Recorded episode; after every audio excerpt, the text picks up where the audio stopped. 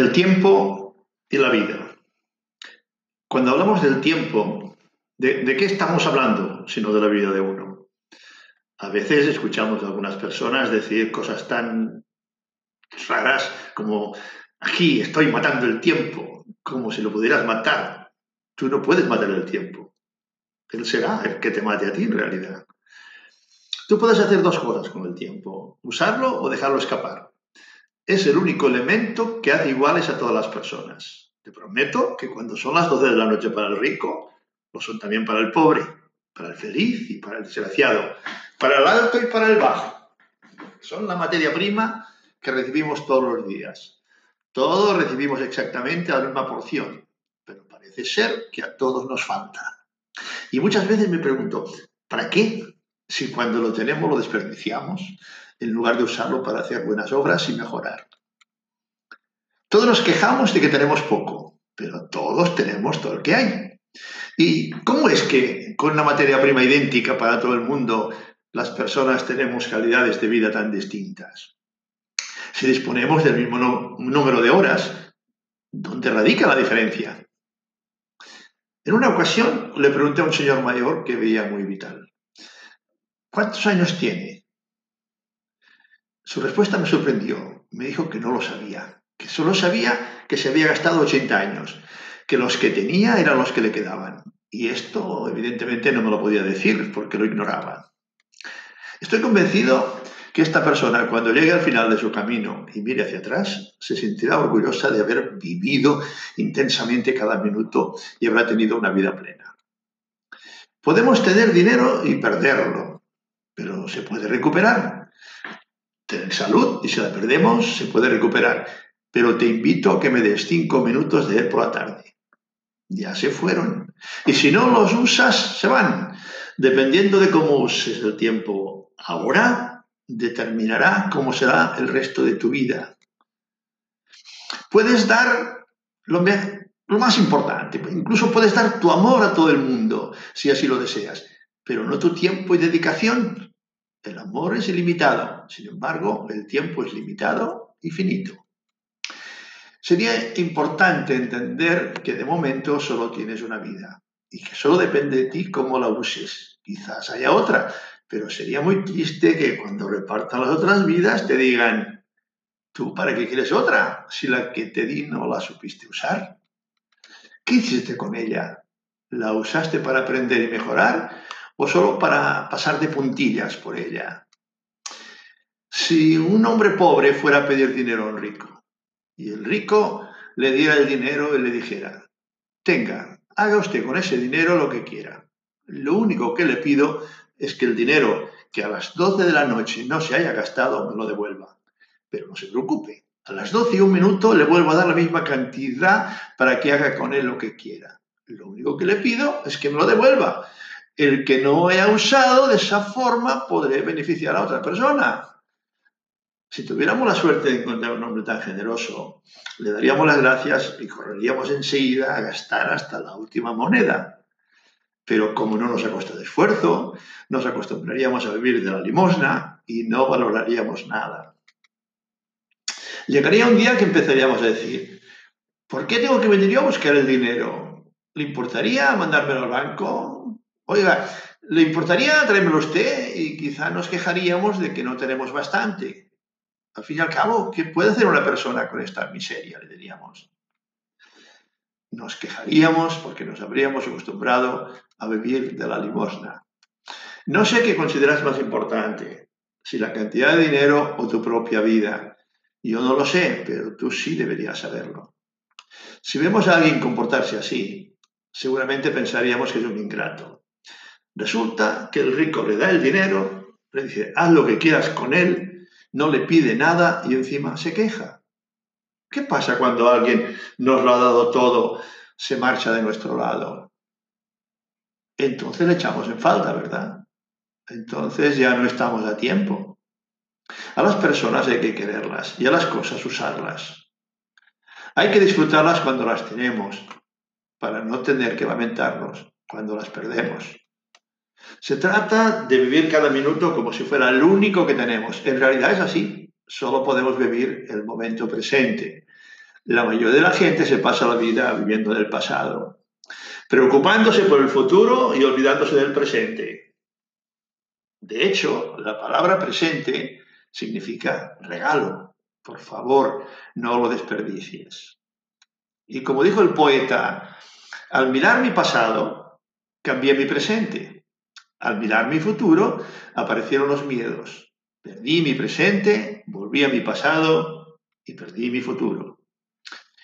La vida no consiste en acumular envases vacíos de 24 horas, sino de llenarlos cada día de retos, de alegrías, de penas, de éxitos y de fracasos. La vida plena consiste en sacarle todo el jugo en el día a día, del minuto a minuto, que es el único que podemos usar. Esto para mí determina la calidad de vida y hace que se pueda llegar a vivir más en un año que en diez. Cuando uno toma conciencia de todo lo que hace y hace las cosas lo mejor de que es capaz, entonces creo que la vida se le saca mucho más jugo. Ya no solo por la rentabilidad, sino que encima has vivido más y has tenido una vida más interesante. Si has tomado conciencia de las cosas positivas que te han ayudado a mejorar, las podrás revivir cuando quieras y se acabarán las depresiones y los altibajos emocionales. Tendrás una tranquilidad de espíritu y una paz interior que hará que tu vida sea muy, muy, muy distinta. Considero que la calidad de vida tiene dos grandes enemigos. Uno es el aburrimiento, la apatía. Cuando una persona está apática, está aburrida, está sin sueños, no disfruta de la vida. Cuando una persona tiene sueños, tiene ilusiones, tiene deseos, la vida empieza a tener sentido. Si en nuestros sueños están involucradas las personas que queremos, eso nos hará que se sientan orgullosas de nosotros, con lo cual estamos generando emociones poderosas a nuestras vidas. La falta de ilusiones, la apatía, hace que mientras estás apático no disfrutes de la vida, pero tiene la ventaja de que el que la sufre se da cuenta y puede poner medidas. ¿Cómo se resuelve la apatía? Con los sueños, con las ilusiones. A una persona que no tenga ilusiones, ¿qué le queda en la vida? Valemos lo que valen nuestros sueños. ¿Cuánto valen los tuyos? No permitas que nadie te lo robe, pero si excitas el deseo, corres el riesgo de caer hacia el otro extremo, de los enemigos de la calidad de vida, que es el estrés. Si una persona quiere evolucionar, quiere lograr cosas, progresar, sentir, pero no sabe cómo, excitará su deseo, pero no sabrá a dónde ir. Va a necesitar un plan de acción que le lleve a actuar en consecuencia. Y si hace los planes de acción adecuados a sus posibilidades reales y se centra en lo que sí puede hacer en lugar de lo que no cree él que puede hacer, en estas pequeñas cosas cotidianas que no ponen en riesgo nada fundamental, sino que sencillamente son la evolución hacia un proceso de mejora. Cualquier persona puede lograr lo que se propone en la vida si tiene un sueño, un plan de acción adecuado a sus posibilidades reales, disciplina para aplicarlo y se da tiempo suficiente. Cualquiera lo puede hacer, unos tendrán fuerza para encarar cosas grandes, otros más pequeñas, cada uno a la medida de su sueño. Lo importante no es la velocidad, es la dirección en la que se vaya avanzando. La medida de los sueños determinará el esfuerzo. Ambos van ligados. Pero para la persona que tiene sueños, lo importante es poder cumplirlos, independientemente si son sueños pequeños o grandes. Cada uno tendrá que pagar su propia factura. ¿Qué precio estás dispuesto a pagar por tu sueño? Resulta muy duro luchar toda la vida para lograr algo y cuando al fin lo consigues descubrir que no era lo que querías. Si no estás dispuesto a pagar un precio alto, quizá deberías asegurarte que tu sueño sea realmente tuyo en lugar de las influencias del entorno. Si estás dispuesto a pagar el precio que haga falta, descubrirás que entonces no hará falta ningún precio. No estarás haciendo ningún esfuerzo estarás caminando hacia tu sueño y la consecución de los pequeños pasos, de los pequeños éxitos, te convertirán en una persona exitosa. Y esto hará que tu vida sea excitante. De eso se trata. Si no se tienen planes, se cae en el estrés. Y es más peligroso que la apatía, porque el que lo sufre no se entera, pero paga las consecuencias. La, la gente de su alrededor está la que salta. Alguien nos dice algo eh, para hacernos a lo mejor una gracia y nos lo comemos vivo. Y eso salpica a todas las personas de nuestro entorno, tanto en el trabajo como en el entorno social y familiar. Hay algunas señales que son los farolillos rojos del estrés, que indican que algo está pasando. Son las siguientes señales de alarma. La primera es la convicción de que uno es imprescindible. Otra sería la falta de tiempo para las cosas importantes. Asumir demasiadas responsabilidades a la vez, ese apremio constante, implacable de ir siempre con retraso, sentido de culpa por dejar el trabajo a la hora y el colmo de los colmos es llevarse las preocupaciones a casa. Sé que podríamos encontrar alguna más, que no son familiares a casi todos, y estoy convencido de que conoces a alguien que en alguna ocasión alguna de estas le afectó, ¿verdad? Si no conoces a nadie, aquí tienes uno que las ha tenido todas. Pues bien, vamos a ver si podemos hacer algo al respecto. Primero deberías saber cuántas horas quieres trabajar. De esa forma podrás optimizar tu tiempo y conciliar mejor la vida laboral y la familiar. Yo te aconsejaría que partas de la jornada que haces ahora y a medida que vayas mejorando tus resultados, bajes el ritmo hasta encontrar el equilibrio. Una vez establecido el número de horas, hay que determinar cuáles serán dichas horas y qué días de la semana. Si se quiere optimizar el tiempo, es imprescindible saber con exactitud de qué materia prima, o sea, el tiempo, se dispone. Como hemos comentado anteriormente, todas las personas tenemos las mismas 24 horas diarias, pero las dedicamos a cosas distintas y como consecuencia de ello obtenemos resultados diferentes. Veamos pues a qué dedicas tu tiempo. En ese caso me limitaré a hablar en el mundo laboral, pero sería extrapolable a otros sectores también. ¿Estás seguro de saberlo?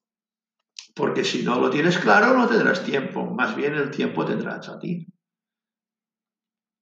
voy a sugerirte algo. Se supone que llevas tiempo haciendo tu trabajo y sabes perfectamente qué haces cada día. Pues bien, te recomiendo que anotes en un folio las cosas que quieres hacer a diario. Mételo en un sobre cerrado y guárdalo en un cajón. Durante una semana lleva un registro de la realidad. Cuando llegue el fin de semana, compara las dos listas y verás que Posiblemente haya cosas que no deberías haber hecho y otras que deberías haber hecho se quedaron sin hacer o se hicieron fuera de tiempo.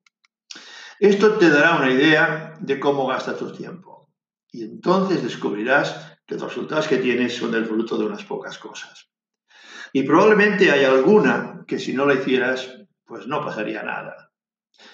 Una vez hayas tomado conciencia de cuál es tu realidad Haz una lista unificada ordenando las tareas por orden de importancia, de mayor a menor.